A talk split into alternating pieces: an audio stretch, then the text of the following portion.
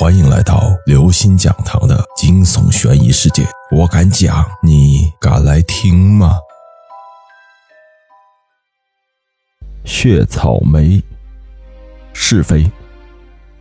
请问公诉方证人张秀，你认识被告吗？郑道荣问坐在对面的女孩。那女孩穿着一身病号服，半个身子陷在惨白的被褥里，消瘦。脸颊上没有多少肉，深陷下去。我认识，你是郑道荣。张秀背脊僵直，内如不清的语调暴露出不确定。他一心想着撒谎，表情摆得自然一点。你是个可怜的女孩子，年轻美貌，孑然一身。虽然罹患绝症，然而意志坚强。当你看着我。你的眼睛里表现出恨意，恨不得杀了我。郑道荣循循善诱道，而张秀则拿出十分凶狠的目光瞪视他。不只是仇恨，还有悲愤和沉痛，因为你刚从一场葬礼中走出来。对面的中年人很不满意，他手里攥着两张写满字的 A4 纸。保持这种心情很好。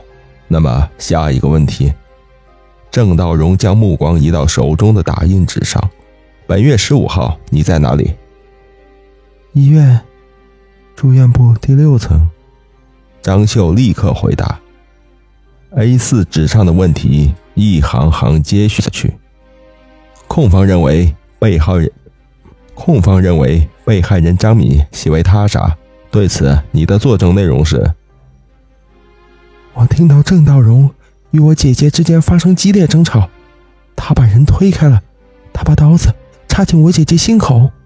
张秀悲愤的控诉：“被害人是当场死亡吗？”“是，但是他把尸体挪走了，我很害怕。”他的证言却在这里被打断了。郑道荣严肃地说：“注意你说话的方式，你要把所有细节表述清楚。”并且一定要用肯定语气，你要取信于控辩双方，争取旁听者的同情。他把姐姐拖到移动病床上，伪装成病人，推进电梯。我姐姐那时还没有死。郑道荣他，他他又往他身上戳了好几下。张秀按着心口，像在忍受极大的悲痛。他被杀死了。郑小荣笑了。就是这样，我把他杀了。你很惊恐，又十分害怕，不敢出来阻止我。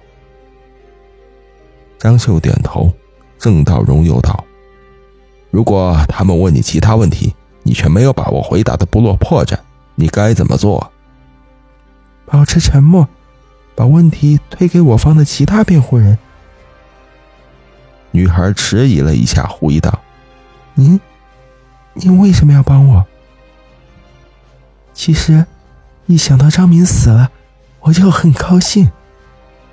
张秀年轻的脸上笑着，年轻率真，接着说道：“我不后悔，所以郑先生，您没有必要这样做。您知道我的病，我也活不久的。我替你顶罪，却不是为了你。”郑道荣说道：“你算什么东西？要不是因为你把乐康的牵扯进来。”中年人极其愤怒，他剧烈喘息，气急败坏地将手中的 A4 纸撕成碎片，又发泄般的将它们从六层楼高的飘窗上扔了出去。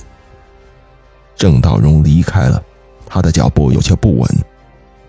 病床上的女孩往窗外看去，深夜的白炽灯下，白色纸屑自高空而下，如六月的飞雪。各位听众朋友。本期节目到此结束。如果您喜欢，请关注、订阅、点赞、转发四连击，谢谢您的支持。我们下期再见。